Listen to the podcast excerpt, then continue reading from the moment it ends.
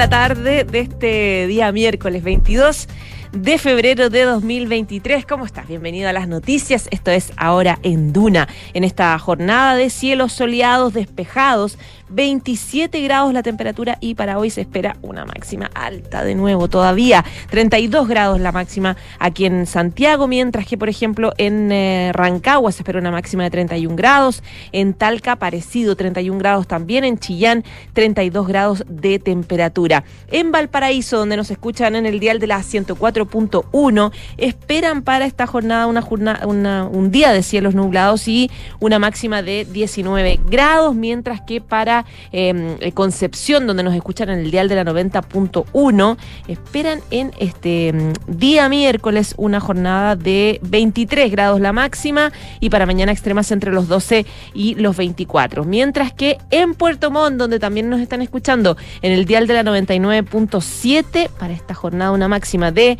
22 grados, lluvia durante la tarde y noche en la ciudad de Puerto Montt. Ha sido una jornada donde... Eh, desde la mañana, el gobierno ha hecho algunos anuncios, como por ejemplo este plan de fiscalización para enfrentar la venta de licencias médicas a propósito del aumento precisamente de estas ventas eh, ilegales. Eh, de hecho, se proyecta una sanción a casi 500 eh, médicos que estarían ejerciendo, obviamente, esta mm, ilegalidad. hay balance también del tema de los incendios que ya han afectado más de 199 mil hectáreas en la región del Biobío y también coletazos a la decisión del gobierno del presidente Gabriel Boric de ofrecer nacionalidad a 300 eh, eh, personas de eh, Nicaragua que están sufriendo con la dictadura de Daniel Ortega. Hay coletazos, más que nada agradecimientos, no solamente desde quienes están afectados en Nicaragua, sino también autoridades aquí en Chile valorando la decisión. Vamos con los titulares.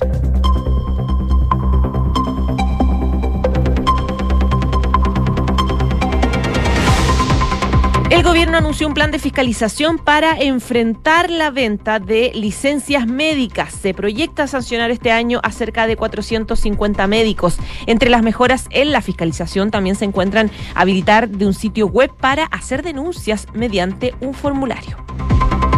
La CONAF reveló que la intencionalidad de los incendios ya investigados en el Biobío y la Araucanía llegan al 40%, según la unidad de análisis y diagnóstico de la Corporación Nacional Forestal CONAF. Biobío y la Araucanía tienen 92 siniestros intencionales, de un total de 224 investigados, lo que significa que entre ambas regiones un 41,2% de estos tienen una causa dolosa. Tras una reunión entre el Ministerio de Hacienda, el ministro Mario Marcel y la CPC, desde el gobierno les solicitaron al empresariado participar activamente en la reconstrucción de las zonas afectadas por los incendios. Además, Marcel anunció que el gobierno va a reponer eh, los recursos a aquellos municipios que han usado parte de su presupuesto para necesidades asociadas a la emergencia de los incendios. En materia internacional, Estados Unidos aprueba extraditar a Perú al expresidente Alejandro Toledo, expresidente de ese país. El exmandatario está acusado de aceptar unos 35 millones de dólares en sobornos vinculados a la construcción de una autopista entre Brasil y Perú. Los fiscales peruanos lo demandaron por confabulación y lavado de dinero y su país busca extraditarlo desde el año 2018.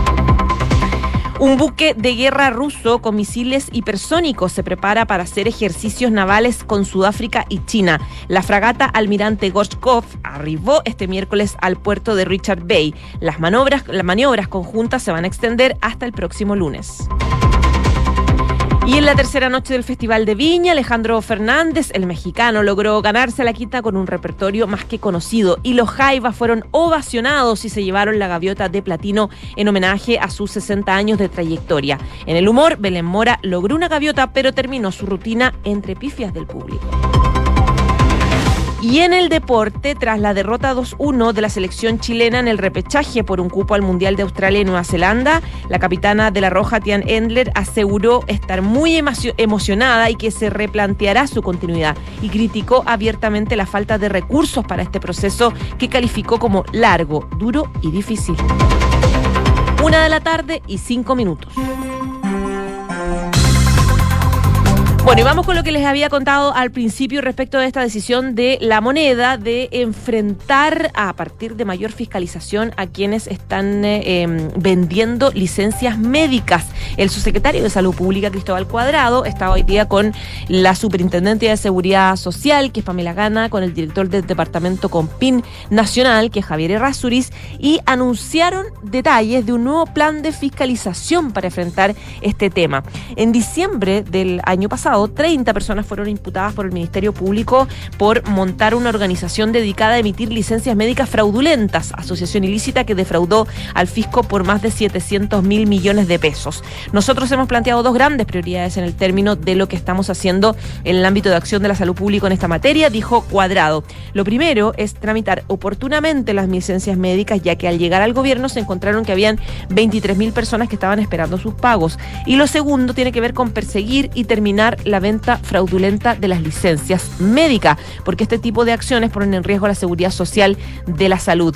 El subsecretario Cuadrado presentó este nuevo plan de fiscalización que indicó estar centrado en tres líneas de acción. Se va a incrementar la intensidad y la eficacia del proceso fiscalizador que hace el COMPIN va a aumentar las sanciones y también a mejorar las facultades con las cuales se están persiguiendo y con las que cuentan tanto con PIN como la eh, suceso y continuar también con el proceso de trabajo colaborativo junto al Consejo de Defensa, junto a las policías, a la Fiscalía y también FONASA.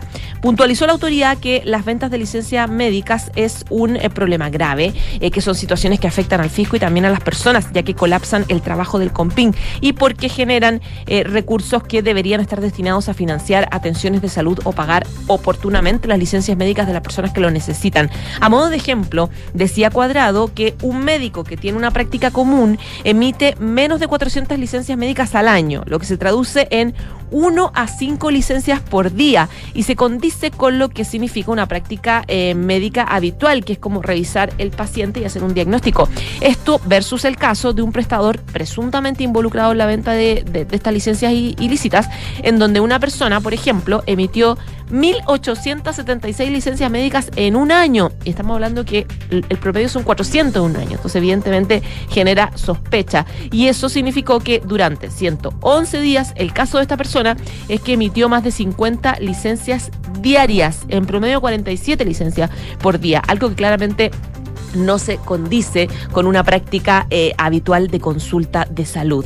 Según detalló el departamento del jefe director del departamento del Compin, que es Javier Errázuriz, en enero y febrero se eh, diseñó un nuevo modelo de fiscalización un sistema de información que permite automatizar varias partes del proceso. Y en ese modelo se va a desplegar el primer semestre en todas las regiones del país. Eh, dice que este sistema nuevo de fiscalización permite monitorear eh, cómo a nivel país, mejorando los modelos de detección del fraude y de revisión de los listados de profesionales a fiscalizar, añadiendo dobles chequeos y también criterios objetivos relativos al fraude y también al mal uso de la licencia médica y eh, eh, notificaciones, multas y otros trámites también administrativos.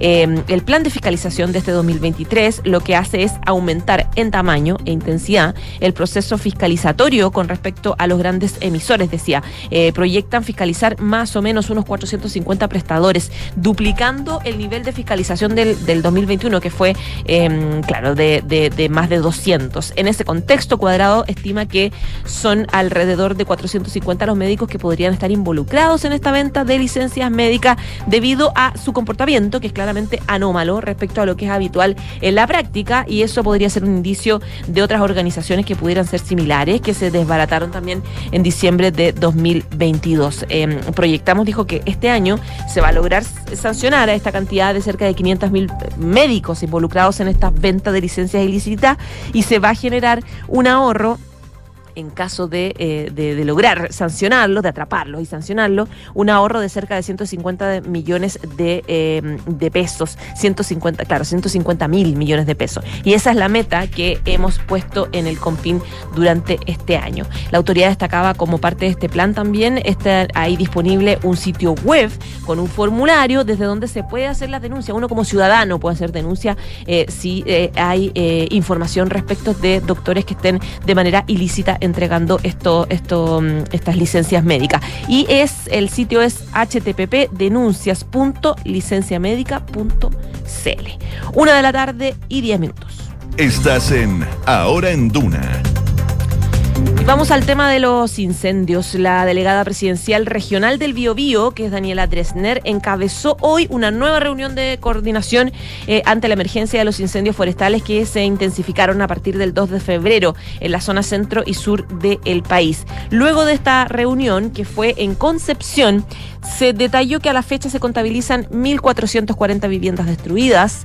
199 mil hectáreas afectadas. Son 16 los incendios que siguen en combate en la región.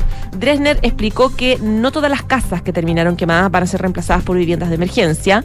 Dice que se impusieron la meta de llegar a instalar medio centenar de estas construcciones cada día. Eh, decía ella que le preocupa la velocidad de instalación de las casas y por lo mismo es que se está pidiendo a los proveedores que refuercen con los equipos que se necesitan para poder avanzar a un ritmo ojalá lo más rápido posible. Hasta el momento hay 41 viviendas de emergencia que ya están instaladas lo que se ha pedido es que sea un ritmo que se pueda aumentar. Eh, hay cinco proveedores cuando teníamos, dijo al principio, tres, y esos proveedores se han comprometido con llegar a la producción de 50 viviendas eh, diarias, que es una cantidad más considerable, eh, tomando en cuenta la emergencia. La delegada informaba que la preocupación en cuanto al combate de los siniestros sigue concentrada en el incendio conocido como Santa Ana, sobre todo por su aproximación a los centros urbanos que están en Coronel y en San Pedro, y por lo tanto se están desplegando la mayoría de las fuerzas para poder eh, trabajar en ese incendio. Eh, hay equipos técnicos que están tratando de descubrir cuál es la manera en la que se mueve este incendio y los comportamientos erráticos que está teniendo y las diferencias que tiene entre el día y la noche, dependiendo de la temperatura, dependiendo del viento, etcétera.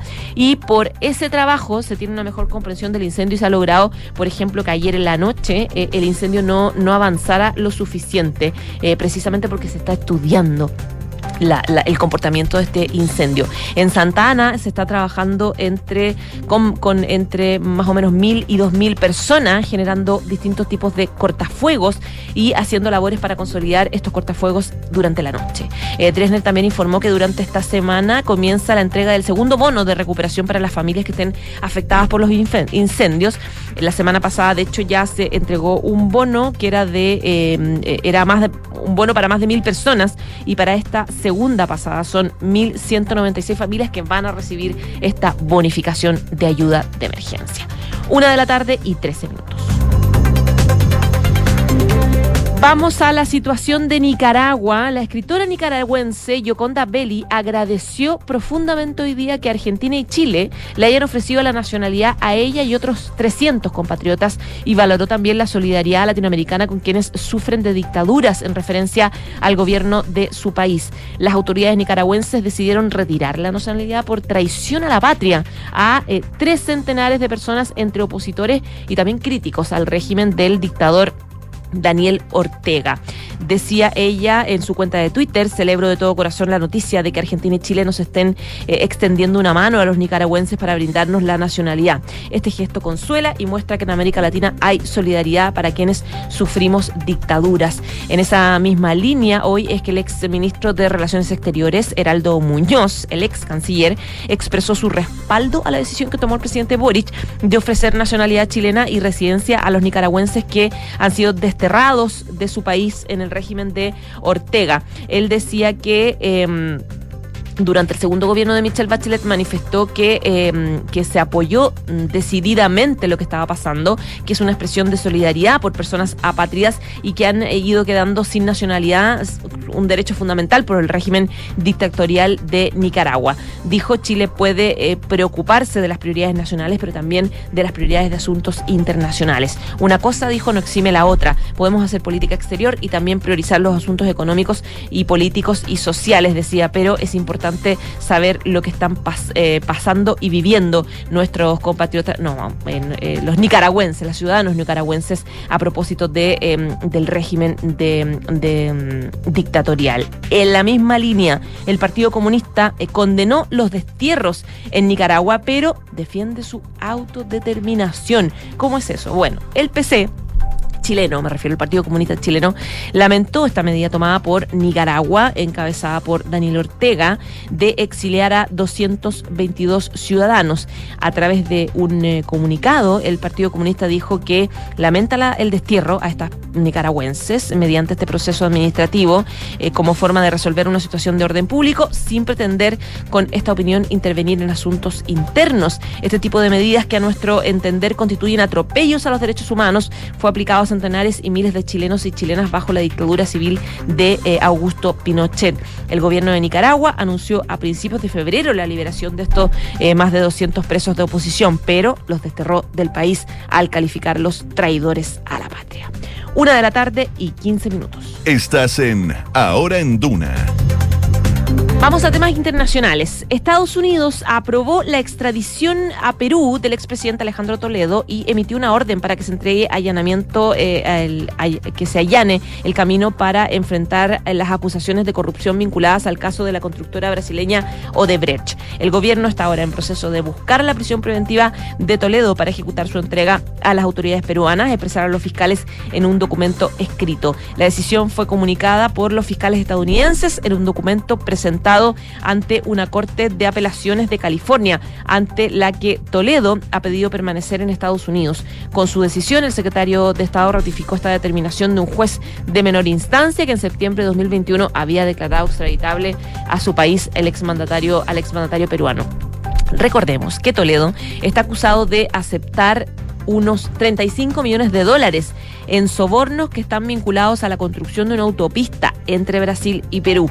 Los fiscales peruanos lo demoraron por, eh, no, lo demandaron, digo, lo demandaron por confabulación y lavado de dinero y su país busca acreditarlo desde el año 2018. Toledo en algún minuto fue detenido en Estados Unidos a raíz de esa misma solicitud en 2019. El proceso legal de Estados Unidos se ha prolongado durante el tiempo y la extradición fue certificada ya eh, por el juez federal de California, que es Thomas Hitson, eh, pero para dilatarla, Toledo presentó un habeus corpus ante otro tribunal y otro magistrado negó posteriormente esa petición, así como una solicitud del exmandatario también para permanecer en el país mientras apelaba el 6 de marzo hay una audiencia fijada con anterioridad a la decisión del Departamento de Estado y no se sabe si Toledo se entregaría antes de esa fecha. No está claro si él se entregará o será detenido ni cuándo podría ser enviado a su país. En el documento de tres páginas que aparece en el expediente de línea del caso judicial, los fiscales dijeron que el gobierno presentará una moción ante la Corte para que se revoque la prisión domiciliaria de Tolero y se ordene que permanezca en prisión con el objetivo de que sea entregado a las autoridades del Perú. Una de la tarde y 18 minutos.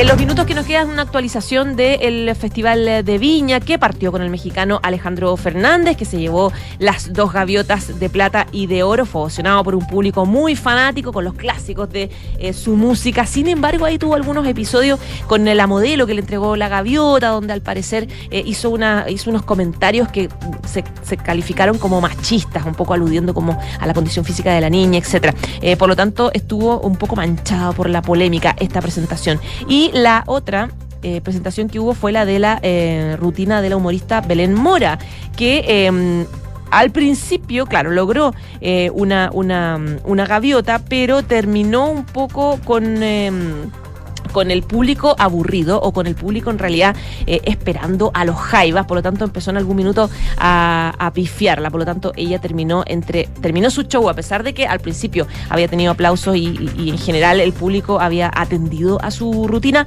finalmente terminó em, esta, esta participación entre pifias. Ahora, de todas formas, la rutina de Belén Mora logró el mayor rating en lo que va del Festival de Viña 2023. Ella obtuvo un pic de 42 puntos, que fue lo más alto que va en el certamen. Y finalmente el, el, grupo más esperado claramente, los Jaivas, que apareció a eso de las pasada las 2 de la mañana, dos y media de la mañana, tuvieron una presentación evidentemente ovacionada. Ellos son una banda histórica que está además celebrando sus 60 años de existencia y cuatro décadas desde que pisaron también por primera vez la Quinta Vergara. Se llevaron las gaviotas evidentemente, pero además la gaviota de platino eh, en honor a sus 60 años de carrera. Para hoy que espera el Festival de, Viña, espera la presencia del argentino Fito Páez, quien abre la jornada y se va a desplegar eh, con sus cientos de, éxitos para los fanáticos.